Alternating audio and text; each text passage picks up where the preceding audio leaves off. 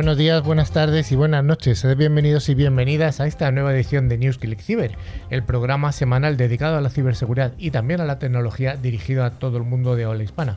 Un programa que ya estamos en nuestro cuarto año y en el que estamos representados todos los oficios de la ciberseguridad, de CISOs, fabricantes, hackers, integradores, consultores, estudiantes, profesores, bueno, de todo un poquito. Hoy el equipo es muy, muy, muy numeroso y desgraciadamente no tenemos representación femenina. Es una la espinita que tenemos hoy. Empezamos por mi extrema, extrema, extrema derecha hoy en el estudio, don Carlos Valerdi. Te has cambiado de sitio, ¿eh? Sí, sí, bueno, hay que ir rotando un poquito, no siempre en el mismo lugar. Pero bueno, muy bien, aquí otro jueves más, muy contento, a ver qué tenemos para contar hoy. Yo creo que muchas cosas. Muchas. Tenemos a mi extrema derecha a don Rafa Tortajada, que también se ha cambiado de sitio hoy. Sí, sí, hoy nos hemos cambiado, pero vamos, de chaqueta totalmente. Totalmente. Tenemos a mi centro izquierda a don. Bueno, bueno, esto me parece increíble verle aquí. Yo voy a hacerle una foto. A don Raúl Guillén, por favor. ¿Qué tal, Carlos? Un placer volver a estar otra vez con, con vosotros en el estudio, que además se, se agradece y ver a caras amigas siempre es divertido y, necesario reconfortante. Sí, señor. Bueno, y tenemos a alguien que está repitiendo ya unas buenas semanas y eso, eso siempre es bueno en el programa. Don Javi Soria, además que con su buen humor y su sabiduría da nivel al programa. Bueno, o, o lo tiro al suelo, pero lo tiras al da igual, por lo menos nos divertimos. bueno, y damos la gracias a tres invitados tenemos hoy. Tenemos tres, no uno ni dos, sino tres. En primer lugar empiezo por mi centro derecha. Hoy tenemos a Iván Sánchez, que es el CISO de Sanitas. Hola. Hola, ¿qué tal? Bueno, muchas gracias por la invitación, un placer y, y nada, encantado con grandísimos invitados y esta silla ha pasado gente muy importante, ¿eh? espero estar a, al nivel. Seguro que sí. Tenemos también en el estudio ni más ni menos que a Carlos Serrano, que es el director eh, general de Avalora para América. Sí, muchas gracias. Hoy me ha invitado Raúl, antiguo compañero y amigo, bueno, actual amigo todavía. Y, nada, encantado de acompañaros. Os sigo en medios desde Chile. Llevo ya seis años allí en Chile haciendo negocio y, y sobre todo inculcando, integrando muchísimas soluciones de ciberseguridad allí. Muy bien, Carlos, eres el tercer Carlos en el programa de hoy. Y también damos la bienvenida a Philip Lardy, que es el director de una iniciativa muy interesante que se llama Open Expo Europe. Hola, Philip. Hola, eh, buenas tardes o buenos días, depende de donde nos oigáis. Así que un placer estar con vosotros aquí hoy. Gracias por la invitación. Finalmente estoy yo y os damos las gracias a toda la audiencia por seguirnos cada semana.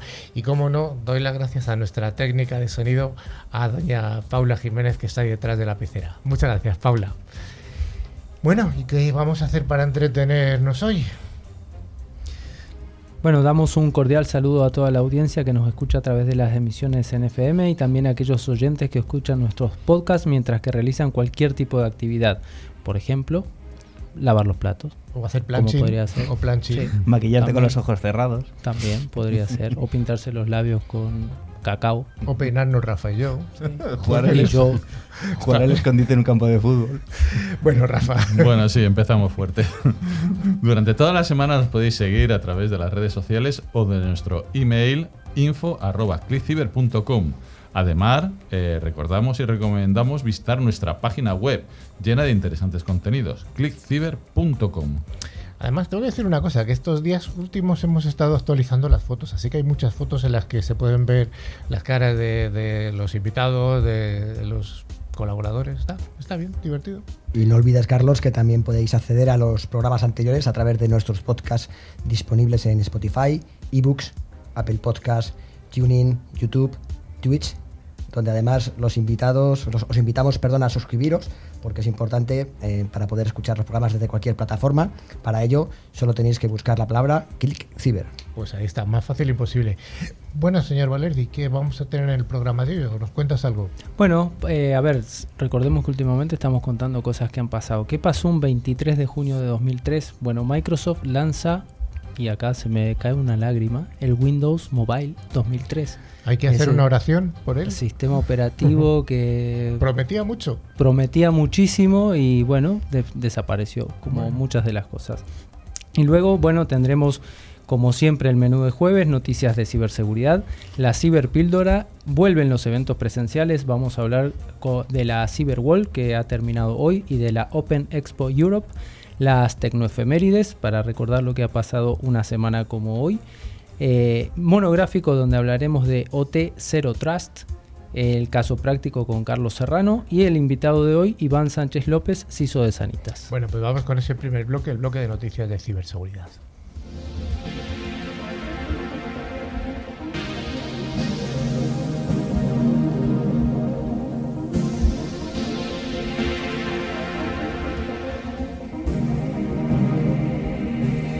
Como todas las semanas damos las gracias a Netscope, solución tecnológica que protege los entornos cloud, por traernos esta sección de noticias. Y la primera de ellas nos habla de que la falta de talento digital para trabajar en las nuevas profesiones tecnológicas es la principal preocupación del sector TIC. En este año, en el pasado, en el año 2021, se quedaron sin cubrir, atención, 7.000 posiciones relacionadas con el ámbito de las TIC a causa de la carencia de estos perfiles competentes. Evidentemente son 7.000 en España, solo en España. Bueno, yo me permito dudar un poquito de esta noticia siempre, pero bueno, vamos a ver qué nos dicen. Hace una semana que DES Digital Enterprise Show 2022, el mayor evento tecnológico en Europa después de la Mobile World Congress, cerraba sus puertas en Málaga con un total de 14.843 profesionales de todo el mundo que pudieron profundizar en los retos que la transformación digital está generando.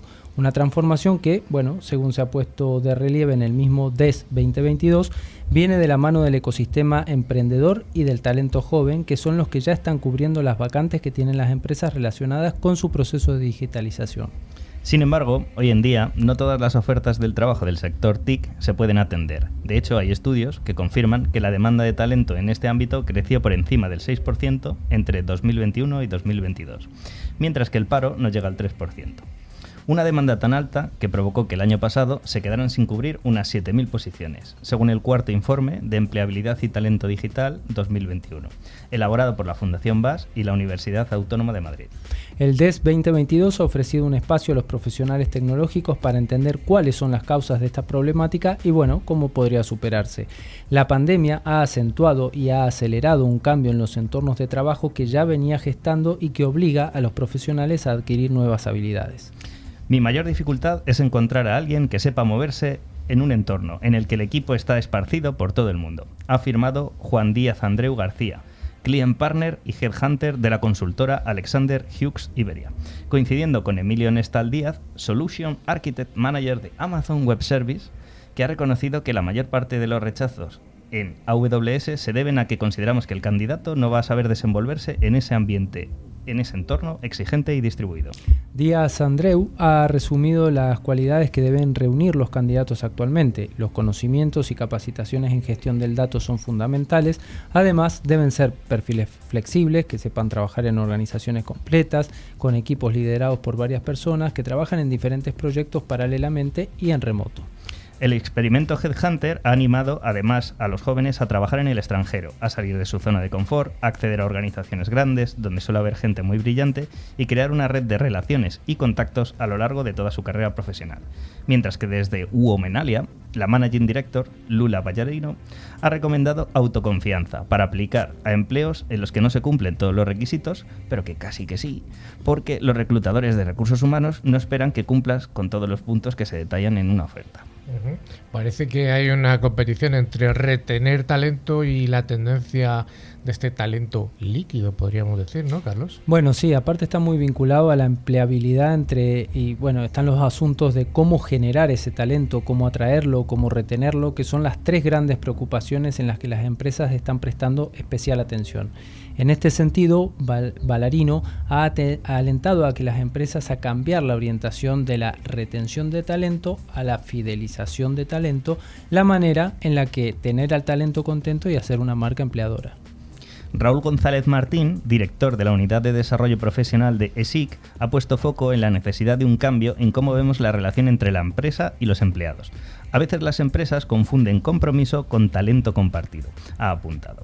Algo que han secundado muchos más expertos, los cuales han expuesto que actualmente el talento es líquido, es decir, no se pueden retener, por lo que las corporaciones tienen que aprender a gestionar los compromisos temporales, Bueno, en este cambio en las relaciones entre empresas y profesionales, los procesos de selección deben poner atención a las causas y opinión de los candidatos que no aceptan una oferta. Según ha indicado Frank Canales, director corporativo de Talent Acquisition de Banco Santander, no solo hay que entender por qué un profesional se dejó de enamorar por otro se dejó enamorar por otra compañía, sino que también debemos asegurarnos de que cuando se van de la empresa lo hagan con cariño. O sea, que tengas y cortas con alguien que, bueno, que no, eh, que no cierre todas las puertas. Bueno, nunca se sabe. Oye, y a mí me parece muy interesante hablar de la diversidad y la inclusión. ¿Quieres comentar algo, Javi Soria? Hombre, es que lo del talento líquido es Terminator 2, ¿no? bueno, y hablando un poco de la diversidad y la inclusión, yo creo que son dos conceptos interesantes también en el mundo de la ciberseguridad, ¿no? Bueno, emplear la digitalización a todas las casuísticas y usar la tecnología sin generar brechas son otro de los desafíos muy vinculados al talento en los que se tiene que trabajar la industria TIC. Así, la diversidad de género en las plantillas y la inclusión by design, es decir, el desarrollo de productos o servicios para que los puedan utilizar el mayor número de personas posible, devienen fundamentales si queremos crear espacios donde las personas importen. En palabras de Lisa Mae Bronson, creadora de Wonder Woman Tech, una de las mayores redes que conecta a profesionales, empresas, gobiernos y centros de formación para entender cómo nos conectamos y creamos oportunidades para crecer. Podemos contratar a más mujeres, a más trabajadores con distintos tonos de piel, pero aún así habrá retos que no estemos atendiendo. Necesitamos construir un entorno en el que demos voz a las personas y les hagamos sentir que están donde pertenecen, ha apuntado la experta. Por su parte, Jesús Hernández Galán, Accessibility and Innovation Director de la Fundación 11, ha abordado el asunto de la accesibilidad tecnológica. La accesibilidad tiene que ver con la diversidad humana, no con las capacidades o discapacidades de cada persona, ha apuntado durante su intervención en el DES 2022. Efectivamente, que recordar que el 15% de la población mundial aproximadamente tiene algún tipo de discapacidad, así que la tecnología de alguna manera tiene que acercarse a ellos o no separarse de ellos, como en muchos casos ocurre. Vamos con la siguiente noticia que nos dice que la ciberseguridad, eh, bueno, cómo es el ataque del mono fantasma o PCR del mono y cómo se está dirigiendo a los smartphones. Bueno, es súper llamativo esto. El software malicioso tiene su foco en las apps de salud. Los ataques cibernéticos en América Latina crecieron un 24% durante el primer semestre del 2022. Los móviles o celulares representan hoy uno de los principales objetivos de los ciberdelincuentes. En materia de ciberseguridad, en la actualidad, el ataque de la mano fantasma se refiere a aplicaciones maliciosas tipo RAT, herramientas de acceso remoto, que por medio de las cuales los atacantes realizan una intrusión a estos dispositivos móviles, abriendo las aplicaciones de salud y haciendo cambios de forma sigilosa en estos informes médicos. Normalmente el vector de infección es el código QR de una PCR para comprobar que no ha sido infectado por la viruela del mono. ¿Vos no estás infectado por la viruela del mono, Soria? Los ataques cibernéticos en América Latina, como decíamos, crecieron un 24% durante el trimestre de 2022 respecto a los ocho meses anteriores del 2021. Así lo indica la firma de ciberseguridad Monkey Security en su informe a Panorama de amenazas sigilosas en América Latina 2022, que dio a conocer esta semana en una cumbre de analistas de seguridad. El estudio toma en cuenta los 69 programas maliciosos más populares, los cuales representan más de 728 millones de intentos de infección en la región, un promedio de 35 ataques por segundo. Algo curioso que reveló el informe es que los ataques de phishing o timo, pardillos mediante mensajes fraudulentos, han disminuido. Sin embargo, varios países de la región se encuentran entre los más atacados del mundo. Al considerar la proporción de usuarios atacados durante los primeros ocho meses del año, Brasil figura en el primer lugar con un 15,69% de usuarios que registraron algún intento de ataque. Le sigue Ecuador, Panamá, Chile y Colombia. Cabe destacar además que Venezuela y la República Dominicana figuran entre los países con la menor cantidad de ataque en ingeniería social a nivel mundial. Puede ser porque están bastante desconectados del mundo. Puede ser. Las amenazas de ataque de mano fantasma nacieron en Brasil. Los ciberdelincuentes usan códigos maliciosos para infectar los dispositivos y tomar el control de ellos. Así pueden obtener la información de estas aplicaciones o de otras bancarias, inclusive aunque estén protegidas con medidas de seguridad como por ejemplo el registro de huellas dactilares. Los tres códigos maliciosos malware que más están utilizando son Gmop, Birrata y TV Morbo. En el primer caso generalmente se informa se infecta el dispositivo móvil a través de un correo electrónico que engaña a la persona e invita a descargar una aplicación. Al instalar Chimop es muy difícil removerlo. Este malware tiene una función para grabar la contraseña de la víctima y enviársela al cibercriminal. Entonces, si la víctima quiere desbloquear la pantalla con su huella o reconocimiento facial, abrirá las aplicaciones, aprobará operaciones y abrirá más accesos al atacante. Bueno, ¿algún comentario adicional sobre esta noticia, Javi Soria? Eh, recordar que algunas pueden ser fake. Efectivamente, siempre hay una noticia que es fake que al final servirá para eh, que aquellos eh, oyentes atentos sepan cuál es y concursen y se lleven ese fantástico premio de 3 micro. Bueno, pues vamos con la siguiente noticia que nos dice que nos dice que próximamente va a ser el Día Internacional de las Pequeñas y Medianas Empresas. Y hay que recordar que el 44% de las pymes españolas ha sufrido al menos un ataque durante el año pasado, durante el año 2021. Atención, 44% de pymes atacadas en un año. Sí, es una locura realmente. El gasto, aparte del gasto en ciberseguridad de las pymes españolas, supone un 23% del presupuesto total que de media invirtieron en TI el año pasado, según el informe de Ciberpreparación 2022 de Hiscox. Solo el 2% de las pymes españolas son consideradas ciberexpertas. Tremendo. El 27 de junio se celebra el Día de las Microempresas y las Pequeñas y Medianas Empresas, una fecha para poner en valor la importancia de estas organizaciones en la sociedad, sobre todo en el caso de España, donde conforman casi la totalidad del tejido empresarial del país. Actualmente, estas se encuentran en un proceso de transformación digital, impulsado por iniciativas como el KIT Digital.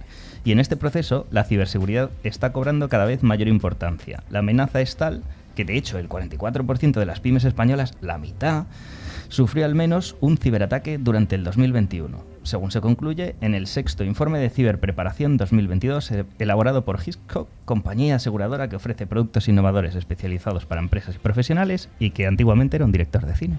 Esta exposición ante los ciberataques lleva el 69% de estas empresas a considerar que la ciberseguridad es altamente crítica para su capacidad de competir en su sector.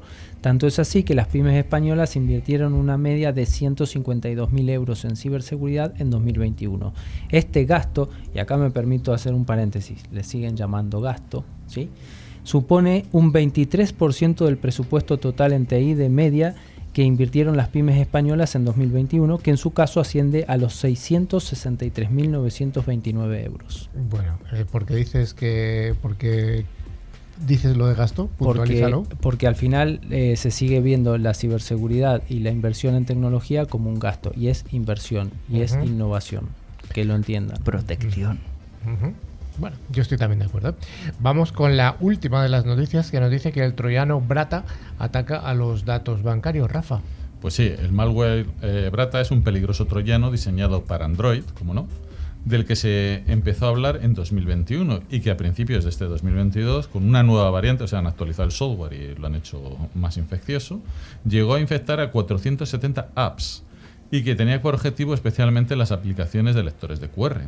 Este malware, que es de origen eh, brasileño, ha vuelto y ahora usa técnicas mediante las cuales intenta suplantar entidades bancarias. Ha sido descubierto por el grupo de investigadores de Cliffy eh, esta es una empresa de ciberseguridad italiana y han descubierto el nuevo modus operandi de este troyano, el cual sigue teniendo los móviles Android como principales objetivos. Todo ello con el objetivo final de acceder a datos de nuestra cuenta bancaria o tarjetas y poderlos robar. El phishing que hace el ya conocido de envío de SMS, el, smishing, fraudulento en lo que suplantan a una eh, entidad bancaria. Sí, y aunque lo más normal sería encontrarnos con que estos mensajes hay un enlace externo a una supuesta web del banco en la que nos piden introducir, pues ya sabes, usuarios, contraseñas y este tipo de, cosas que nos piden los bancos, lo cierto es que Brata utiliza ahora una estrategia mucho más profunda. Ha evolucionado y ante el típico enlace a una suplantación del acceso a un banco. Ahora lo que Brata parece una infección completa de móviles Android ha llegado a adquirir un control absoluto de todo el sistema y con permisos que van desde el posicionamiento GPS hasta los avanzados gestores de dispositivos. Incluso puede obtener capacidad para la carga lateral de aplicaciones en la cual cuelan el malware. Sí, para realizar eh, este ataque ofrecen una herramienta aparentemente fiable para establecerla como apps de mensajería por defecto. Una vez que se hace esto, se les da plenos poderes eh, de acceso a mensajes, incluso a los de autenticación del doble factor, ese que te mandan los bancos con el código que tienes que poner, muy usado eh, eh, en dichas entidades. De esta forma, los ciberdelincuentes pueden acceder a la cuenta del banco e incluso realizar pagos y transferencias teniendo ellos pleno acceso a los códigos de seguridad necesarios para realizar este tipo de operaciones. Pues sí, Brata es capaz de realizar acciones de autoprotección, eh, como pueden ser la capacidad de formatear el móvil cuando se levantan sospechas, haciendo imposible su detección. O sea, es un APT de estos de libro. Bueno, ya sabes, eh, solo aceptar enlaces o SMS conocidos y las aplicaciones solo originales, tener un antivirus de pago, participar del concurso, que la verdad que es más fácil. Pues ahí está, la última de las noticias era sobre Brata. NewsClick Cyber es el programa semanal líder en la radiodifusión en español. Si quieres estar al día de las novedades, escuchar nuestras ciberpíldoras y a los responsables de grandes empresas, escucha NewsClick Cyber.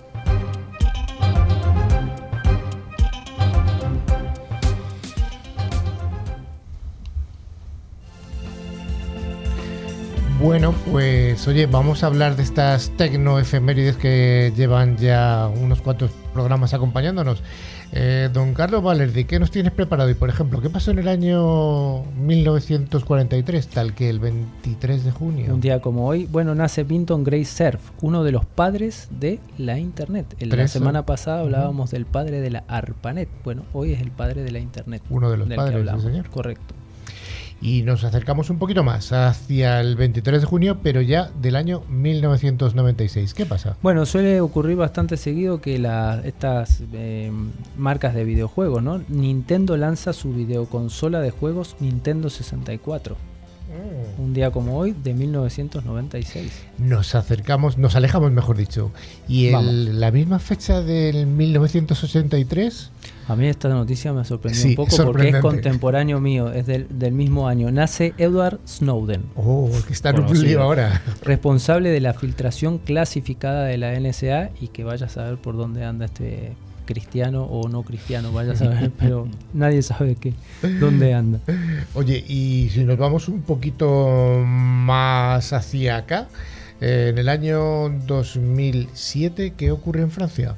¿Qué ocurrió? Francia prohíbe el uso de los Blackberries entre sus altos funcionarios. Oh. Una noticia llamativa, ¿no? Porque Sí, sí. supuestamente los Blackberry eran los teléfonos más seguros, Ya. utilizados por el gobierno de Estados Unidos y demás. Bueno, Y una noticia latinoamericana, en el año 1985, eh, ¿qué pasa? se lanza el primer satélite de comunicaciones de México, Morelos 1. Bueno, pues enhorabuena a los mexicanos, ya hace muchos años. Bueno, pues hasta aquí estas tecnoefemérides que, que han estado muy chulas y nos vamos ahora ya con el monográfico. Comencemos, Carlos, un poco añadiendo contexto, ¿no? Sí, lo que podemos decir lo primero es que como todas las semanas el monográfico es ofrecido por ForcePoint, que es un fabricante líder en seguridad convergente con un amplio catálogo de soluciones en ciberseguridad. Y dicho esto, ¿de qué vamos a hablar hoy? Hoy vamos a hablar de OT Zero Trust. Y te has traído además ayuda, ¿verdad? Me he traído a un buen amigo, nos conocemos hace más de 20 años, que además ha aplicado estas técnicas de Zero Trust en la red de ATMs más grande de Chile, con lo cual yo creo que sabe de lo que hablamos y nos va a poder seguro además contar algún truco o consejo de cómo hacer una adaptación correcta de estas técnicas. Pues venga, dale.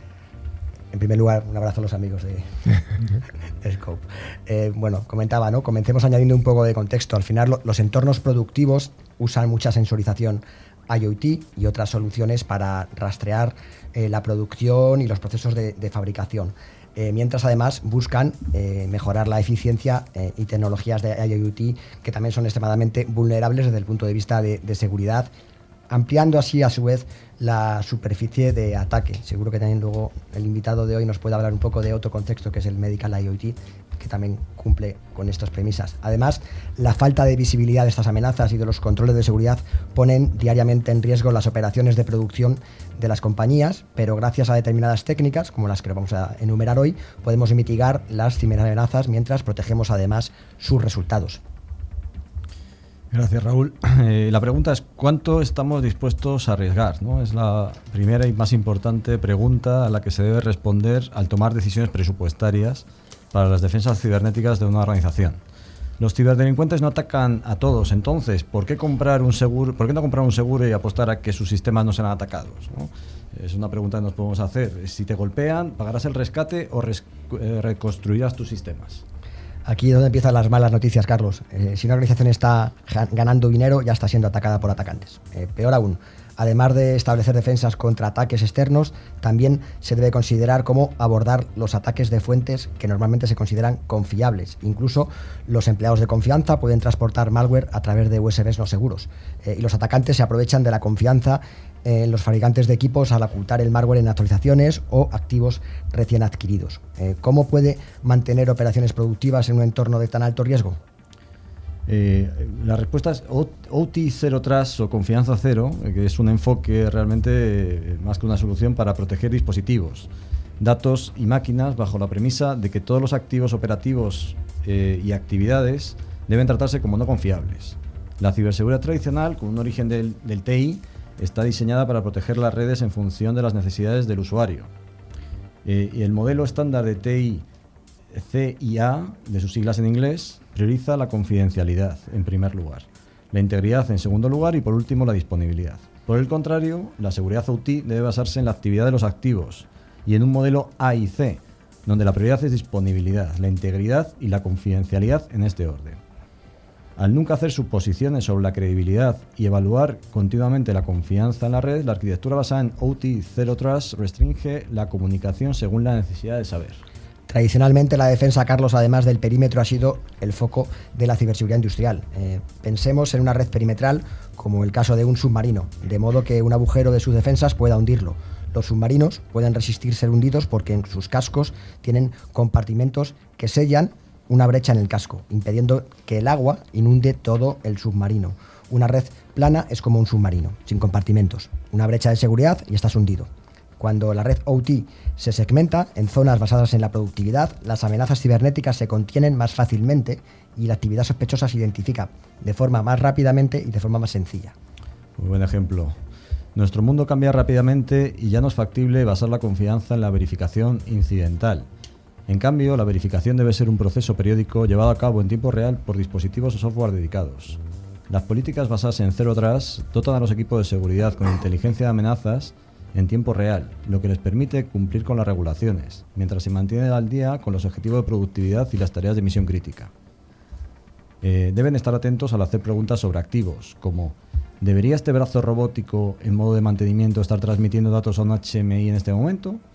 La capacidad de observar el estado de los activos y restringir los privilegios según la situación, como cuando un activo está en modo de mantenimiento, es uno de los beneficios de la confianza cero que ayuda a los técnicos a identificar y tomar medidas contra un comportamiento sospechoso. En el incidente de, Colonial Pipeline, los atacantes utilizaron DarkSide Ransomware as a Service eh, para detener el oleoducto responsable del 45% de los recursos de combustible al este de los Estados Unidos, por primera vez en sus 57 años de funcionamiento, extorsionando además con éxito un pago de 4.4 millones de dólares. De este análisis podemos esperar un desarrollo continuo del, ransomware as a service eh, que se ha convertido eh, además en una propia industria en sí misma. Como, como cualquier industria, agrupa gradualmente innovaciones. El ransomware Black Mother incluye herramientas y técnicas de las familias de DarkSide, Red Lockbit 2.0, nuestros investigadores en general, los de los fabricantes, eh, aún no han confirmado, pero sospechan que Black Mother es en realidad un grupo DarkSide que reanuda sus operaciones con un nombre cambiante o un nuevo nombre eh, y una práctica común además entre las organizaciones y mafias ciberdelincuentes. Otis Zero Trust se basa en cuatro pilares: inspección de seguridad, listas de confianza, segmentación de red y protección de activos. Eh, al final, básicamente, lo que intentamos es en primer lugar, escanear dispositivos a través de las, de las técnicas de inspección eh, traídos por el personal para detener las amenazas internas, escaneando los activos antes de incorporarlos para evitar ataques a la cadena de suministro. Cuando hablábamos antes de, lo, de que ataques internos, ataques externos, eh, cuidado con la cadena de suministro y los actores implicados en la, en la cadena de suministro. Cero Trust comienza con el ciclo de vida de los activos en el momento en que un dispositivo ingresa al lugar de trabajo. Los atacantes a menudo introducen amenazas en entornos OT haciendo uso de la capacidad de un tercero para introducir dichas amenazas. Eh, para una empresa en lo alto de la cadena de suministro, hablábamos antes ¿no? de los conceptos de, seguridad, esto podría causar una catástrofe, ya que cada eslabón de la cadena puede verse afectado. Es probable que en un futuro cercano los proveedores, y aquí hay una norma muy reciente que ha salido en los últimos meses, eh, tengan que estar obligados a cumplir con determinados eh, requerimientos y determinados procedimientos para proteger la cadena de suministro, de tal forma que podamos resolver y afrontar este tipo de incidentes. Oye, pues yo creo que como introducción está bien y además, Raúl, creo que tienes una noticia para dar a nuestra audiencia ¿no? respecto a esta información que estamos dando hoy, que estáis El- avanzando. Este artículo, además, en, en- en completo, hemos intentado hacer un resumen que genere interés en la, en la audiencia. Hemos puesto el gusanillo a ver si picáis. Eh, se va a estar en su versión completa en la próxima revista. Que sale la semana que viene. La semana que viene os animo a descargarlas en- eh, online. Está Lectura para el verano. O sea, vamos a ver, esto es así. correcto. De hecho, no sé, Carlos, si tú quieres añadir algo. Sí, yo quería aprovechar que tenemos a Carlos Serrano, que es el director general de Avalora para, para América, eh, para contarnos un poco cuál es tu visión del mercado de la ciberseguridad en Latinoamérica respecto al España, al que hay en España. Eh, antes de nada, ¿cuáles son los mercados en los que estáis presentes vosotros? Sí, Carlos, nosotros estamos presentes eh, desde 2017 en Chile y desde 2015 en Perú.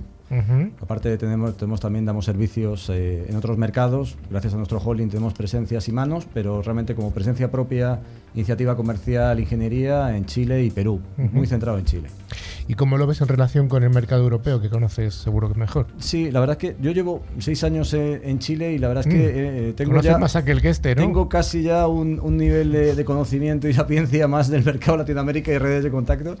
Sí que es cierto que, que Chile, a diferencia de otros países, tiene un nivel de, de- de madurez en tecnología muy grande. Es un mercado muy estable, con, con una estabilidad tanto en inversiones como finanzas muy grande y, y la verdad es que eso redunda mucho en lo que tiene que ver con integración de tecnologías, conocimiento, es un mercado muy maduro, con 18 millones de personas, que hace que sea muy competitivo. Ujú. Bueno, pues muchas gracias Carlos Serrano por esta, esta darnos luz sobre OT0 Trans y además por darnos esta visión tuya sobre Chile. Sí, perfecto. Bueno, aparte eh, también incluye un poquito esta... eh, hemos te- tenido proyectos de, de OT allí, tanto la red de ATMs que comentaba Raúl, también proyectos industriales, minería. La verdad es que Chile es un mercado muy, muy orientado en el sector industrial, con lo cual los ataques en ciberseguridad industrial eh, están muy, muy en boga. Para el mercado europeo, cajeros de bancos. Gracias. Bueno, pues venga, vamos con ese bloque de ciberpíldoras.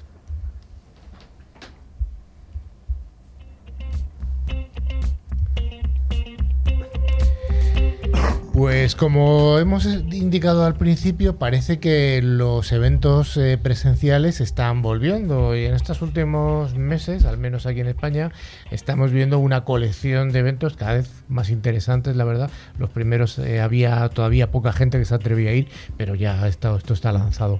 Y hoy tenemos a dos representantes de dos eventos, uno que acaba de acabar y otro que está por venir en una semana. Vamos a empezar por el que acaba de acabar y tenemos aquí a casualmente dos de los colaboradores del programa, ni más ni menos que Rafa Tortajada y Carlos Valerdi, han sido dos de los ponentes en este evento de Cyberwall. Eh, ¿Qué es Cyberwall? Aunque yo creo que ya estuvo aquí Casimiro Nevado, que es el responsable, pero bueno, ¿cómo lo habéis visto vosotros este evento que ha ocurrido en, en Ávila? Bueno, yo lo que primero que me quedé impresionado es la cantidad de gente que había, porque según llegábamos en el coche, Carlos y yo, que fuimos juntos, y veías una cola infinita. Yo no sé cuánto había. Yo una- un amigo tardó 40 minutos en entrar y no es porque tardaran, porque no tardaban, sino es que había gente, un montón de gente. Bueno, sí, como dice Rafa, primero que nada agradecer a la organización el habernos Por invitado. Eh, eh, yo creo que la- llegaron a 5.000 asistentes y se superó esa cifra. Eh, realmente muy bien organizado, mucha gente, un nivel profesional mm, que la verdad es que para sacarse el sombrero y creo que yo que vengo de Argentina y conozco un poco Latinoamérica y demás, me atrevo a decir que es el evento de ciberseguridad quizá más grande de habla hispana que al menos yo tenga conocimiento. Eh, el nivel, eh, que era un nivel muy técnico, muy comercial, Rafa. Hombre, eh, yo creo que había un poquito de todo. Nosotros la charla que dimos fue charla técnica, de hecho, bueno, ha habido otros compañeros que han dado charlas y eran charlas técnicas, de hecho, eh, Carlos repitió. Carlos le gustó y, y estuvimos juntos el martes y luego él repitió hoy, jueves.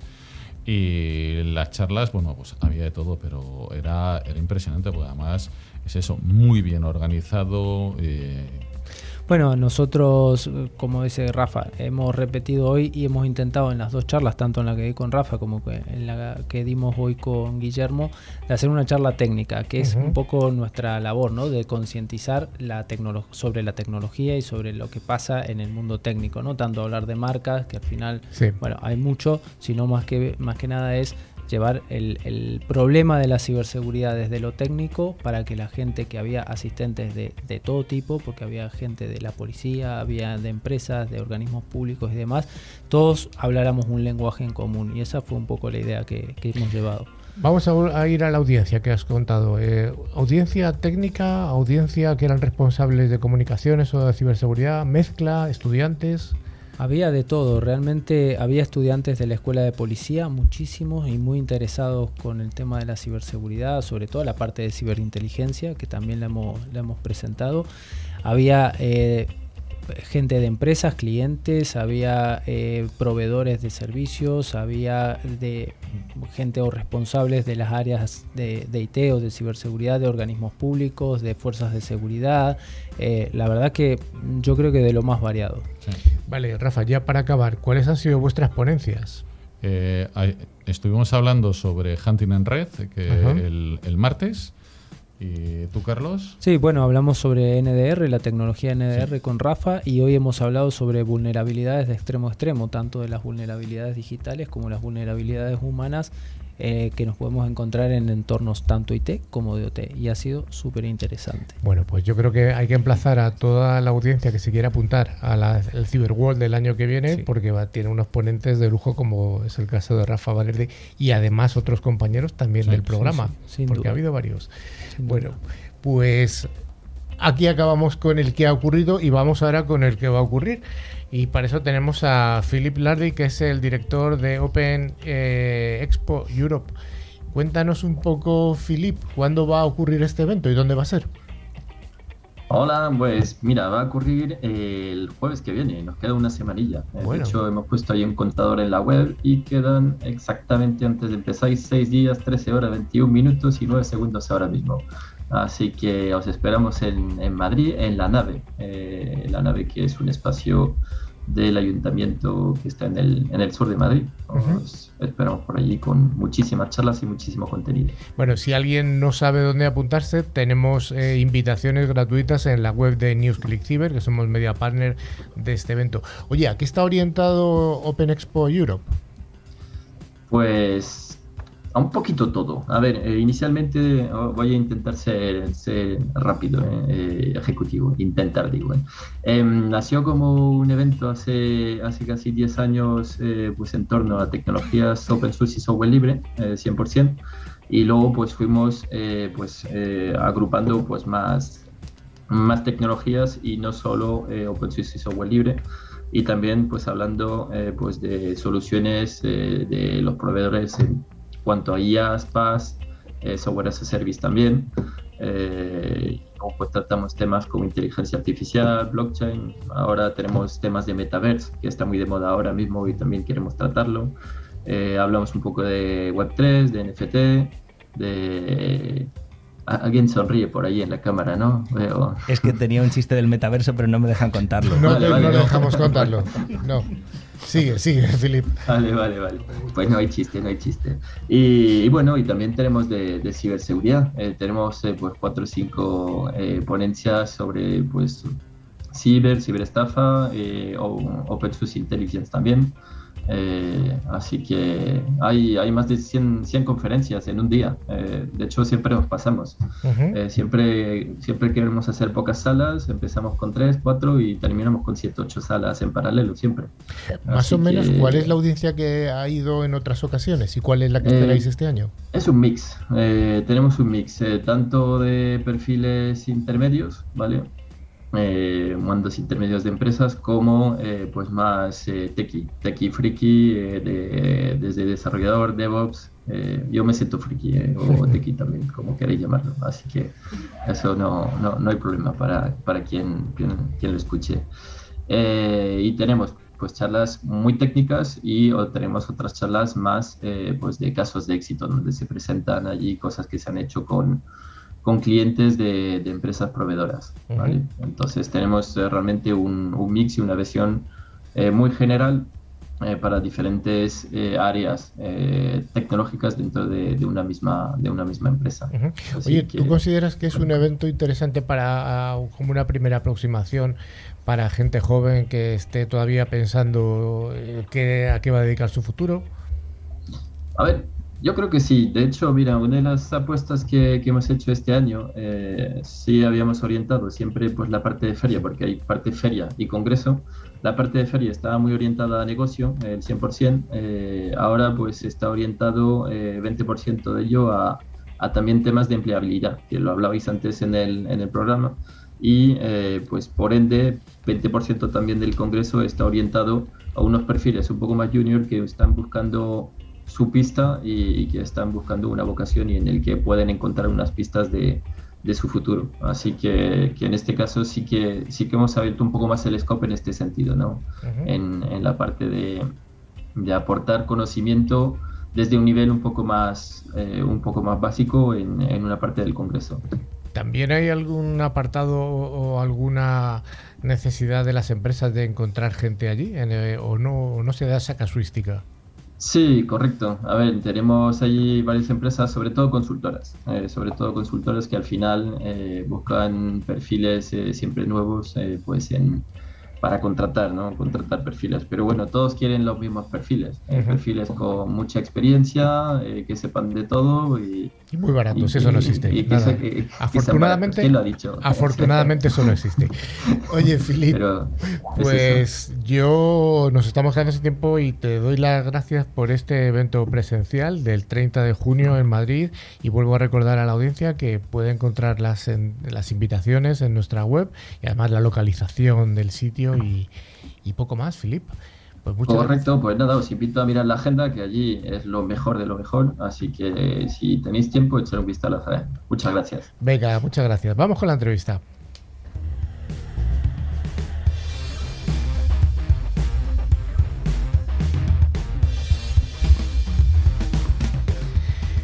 Pues como hemos dicho al principio, estamos con Iván Sánchez, que es el CISO de Sanitas. Sanitas, que es una empresa de seguros, es una empresa médica. ¿Cómo lo definirías tú? Pues tenemos un poco de todo, seguros, tenemos hospitales, tenemos clínicas dentales y tenemos residencias de mayores. O sea, que yo creo que cubrimos desde el nacimiento hasta, del principio hasta el fin, vamos a decirlo. Del principio ahí. al fin, queda mejor así, ¿no?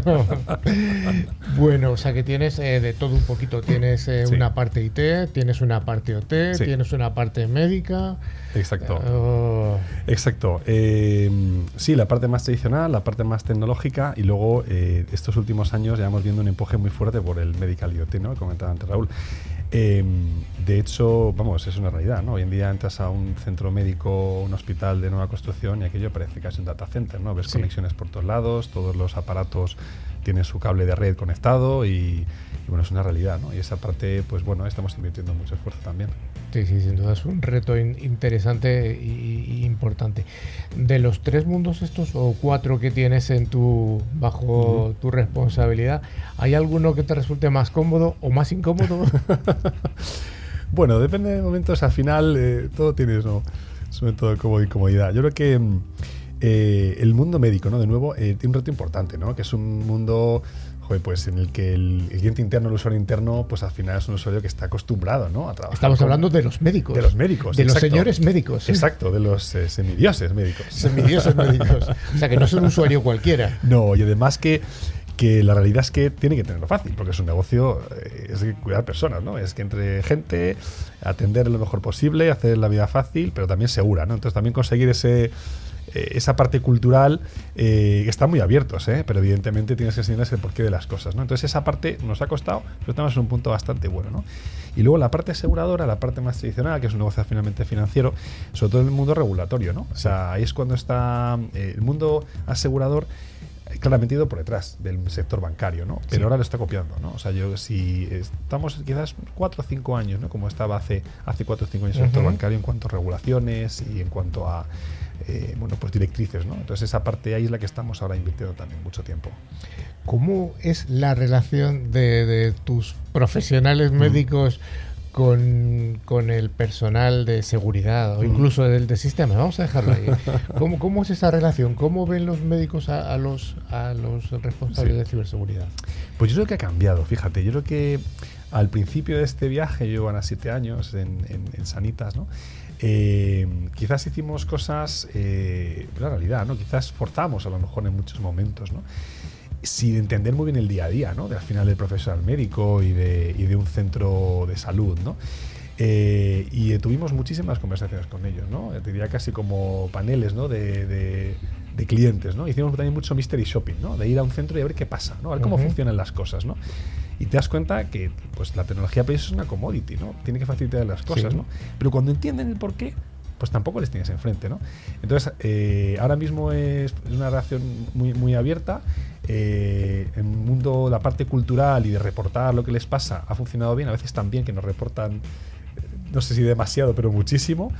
Pero es que eso no es nuestra primera línea de defensa, ¿no? Entonces, ahora yo diré que mucho mejor cuando les hemos hecho saber el porqué de las cosas, ¿no? O sea, cuando se han concienciado, ¿no? Exacto, cuando es, se uno han de los, es uno de los conceptos que solemos insistir aquí en el programa, la concienciación del Y, fíjate, también incluso llegando a veces a la parte personal. A Los médicos pues tienen familias, tienen hijos adolescentes, que tienen el móvil, que están preocupados por lo que hacen. Y ahí también hemos hecho mucha charla, mucha concienciación de, oye, mira, esto, eh, el por qué, ¿no? Y esa parte también de cómo gestionar tu seguridad con tu familia también ha ayudado.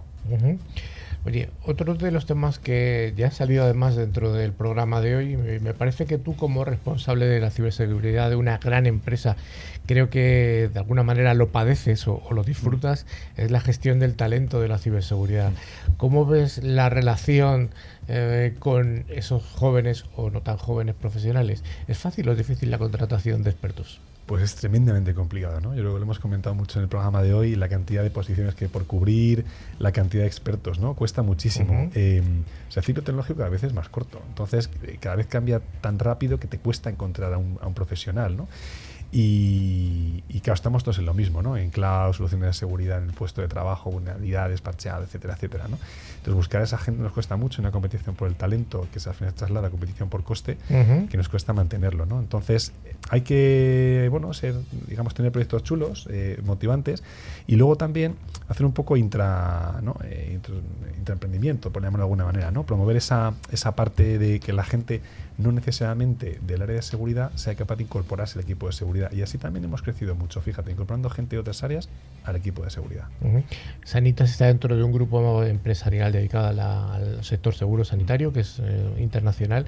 ¿Cómo ves eh, la relación, cómo ves, mejor dicho, la posición de la seguridad en España con la que tienes en otros países en los que tienes colegas? Pues, fíjate, aquí ten- tendemos a pensar muchas veces, ¿no? En España que, que, pues somos el patito feo, quedamos por detrás, quedamos por otros países, otras regiones. La realidad sí creo que tenemos un nivel muy avanzado. Tenemos gente muy buena, tenemos muy buenos productos, muy buenos fabricantes y yo lo veo, ¿no? Soy parte de un grupo, participo en organizaciones mundiales en otras, en otras áreas y veo que el nivel que tenemos en España es buenísimo, ¿no? Y, y no es casualidad, ¿no? Que cuando han pasado cosas a nivel mundial, han tenido afectación en otros países, pues en España ha habido afectación, pero ha sido más contenida, ¿no? Entonces creo que tenemos un buen nivel, podemos estar orgullosos. Ahora me gustaría preguntarte por algo conflictivo. Un conflicto. Uy. Tú eres un CISO, pero también hay CIOs en las empresas. Sí. Eh, ¿Cómo consideras que es la relación o cómo la ves tú, Mm. cómo la percibes del CIO o CISO y cómo, bueno, casi te gusta, cómo, cómo te gustaría que fuese? O si tú la ves perfecta, Sí. tal y como está. Bueno, empecemos por decir que yo reporto efectivamente la función de, de tecnología, ¿no? A, a la CIO en este caso. Ujú. Eh, bueno, es una cuestión de madurez.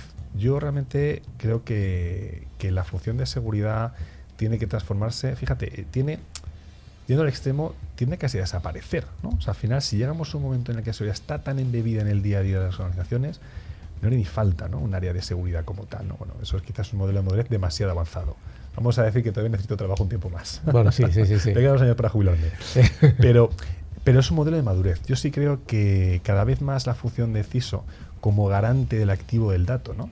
que es quizás el activo más importante de muchísimas empresas hoy en día. Perdona, acabas Sí. de decir que el dato es posiblemente uno de los activos más importantes de las Absolutamente. organizaciones. Absolutamente. Hoy en día el intangible desaparece. O sea, ahí vemos compañías hoy en día, bueno, por supuesto todas las startups y compañías digitales no tienen activos, casi no tienen No tienen tangibles, cosas Exacto, que se no toquen con las manos. Exacto, no tienen tangibles, no tienen edificios, ni tienen a lo mejor cuentas, no lo sé, pero ¿qué es lo que tienen? Datos. Datos. Cuando WhatsApp es comprado por Facebook por 24 mil millones, ¿qué está comprando? No está comprando infraestructura, no está comprando, está comprando dato. Datos. Está comprando dato. Eh, con lo cual es uno de los activos más valiosos hoy en día. Si el garante del activo tradicionalmente pues ha sido el director financiero otras áreas de negocio, en un momento en el que el dato es el activo posiblemente más importante, el garante, que es el responsable, el CISO, pues seguramente su posición hay que repensarla. ¿no? O sea que tú estás de alguna manera promulgando que el, el CISO eleve su posición a casi debajo del CEO. Sí, bueno, además hay un estudio de, de Gartner, ¿no? Que se llama el 20 2020 Board of Directors, que le dice que para 2025 en torno al 40% de las organizaciones tendrán un comité y un experto en ciberseguridad reportando directamente al consejo, ¿no? Ujú. Hay compañías en España, grandes compañías tecnológicas que ya lo tienen, ¿no? Ujú. y, y bueno, hay, yo creo que vamos por ese camino. Oye, en cuanto a aprender, eh, ¿todas las empresas requieren que sean atacadas para aprender? a veces es, es triste, ¿no? Pero a veces la condición humana es un poco eso, ¿no? Nos, nos pasa. Y justo lo que decíamos, ¿no? Al final la, la posición del CISO, la posición del área de seguridad, a veces la existencia en un área de seguridad, eh, hay dos, dos eventos clave que lo cambian, ¿no? Que es uno, la regulación, que básicamente es, pues, eh, como digo, ahora mismo, pues un sector como el, el asegurador está en un modelo regulatorio mayor, entonces el regulador te dice, te exige que tengas un área, que supervises demás, demás, y el otro, exacto, es el incidente de seguridad. El incidente. Ahí es cuando empiezas a repensar todo el modelo y entonces es, pues, eh, eh, pues si tienes la gente suficiente, el presupuesto suficiente o, como digo, si, quiera, si quieres un equipo, ¿no? A veces hay organizaciones que lamentablemente aprenden así. Nadie aprende en cabeza ajena, ¿no? A pesar de que, bueno, lo intentábamos concienciando, concienciando. Exacto. Mm. Sí, la verdad es que cuando ocurre un incidente de seguridad, lo desagradable y lo muchas veces lo penoso es que el responsable de la seguridad sale. Sí. Eso, es un, eso es un castigo que la victimización de la víctima, ¿no? Exacto. Yo creo que es, es más, más- va muy en contra, ¿no? Precisamente el objetivo que queremos conseguir, ¿no? Yo creo que eh, muchas veces digo que el, el CISO más que el Chief Information eh, Security Officer es el Chief Information Scapegoat Officer, ¿no? Scapegoat que es el, el cabeza de turco, ¿no? La ca- y la traducción es la cabeza de turco, ¿no? Que es el que sale primero con la puerta el, el día que hay un lío, ¿no? Eh, pero efectivamente, como tú bien dices, es la victimización de la víctima, ¿no? Quiero decir, a nadie se le ocurre que si un atracador entra armado hasta los dientes a una sucursal y desarma al pobre de seguridad que está haciendo lo mejor que puede, a lo mejor sin siquiera un arma, y, y- y- y roba el banco y se lleva todo, pues Que le despidan ese que despidan de seguridad y al de la sucursal por no haber hecho una vez. Bueno, pero. Que- y a veces pasa, ¿no? A veces los atacantes están más preparados, eh, tienen más recursos que los defensores y, y como digo, hay gente muy buena y un nivel buenísimo en España. Y cuando pasa eso, ver a la gente que ha trabajado tan, tan, tan duro por mantener la compañía, muchas veces sin recursos adecuados, salir de la organización, pues realmente creo que es una doble ¿no? o sea, victimización de la víctima, ¿no? Pues me voy a quedar con eso porque nos quedamos sin tiempo. Las dos, los dos mensajes que has contado, regulación e incidentes, y esta, este concepto de la victimización de la víctima me parece algo interesantísimo. Y por supuesto que los CEOs que aprendan que el CISO debería colgar de ellos. y el dato, el dato. El Pues, dato. Muchas gracias, Iván. A vosotros, gracias. Volverás.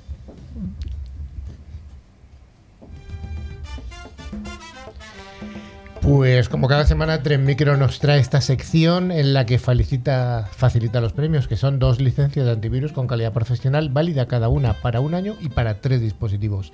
Em, don Carlos Valerdi, ¿tenemos ganadores de la semana pasada? Como todas las semanas tenemos dos, Lorenzo Domínguez de Alicante y Marian Gallego de Almería, así que enhorabuena para ellos. Y la pregunta de esta semana era fácil, ¿no? Es muy fácil. ¿Cuál era la noticia fake que hemos mencionado durante el programa?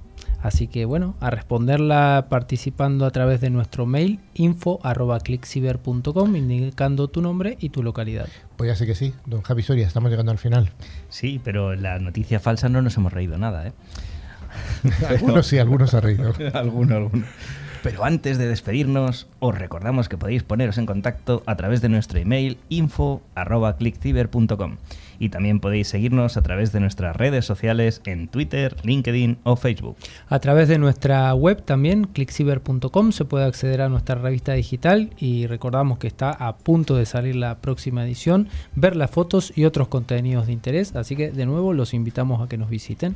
Y sí, y os recordamos también que tenemos las plataformas de podcast, donde nos podéis escuchar todos los programas anteriores que están disponibles en iVoox, Spotify, Tuning, YouTube, Twitch, buscando la palabra clave, click ciber.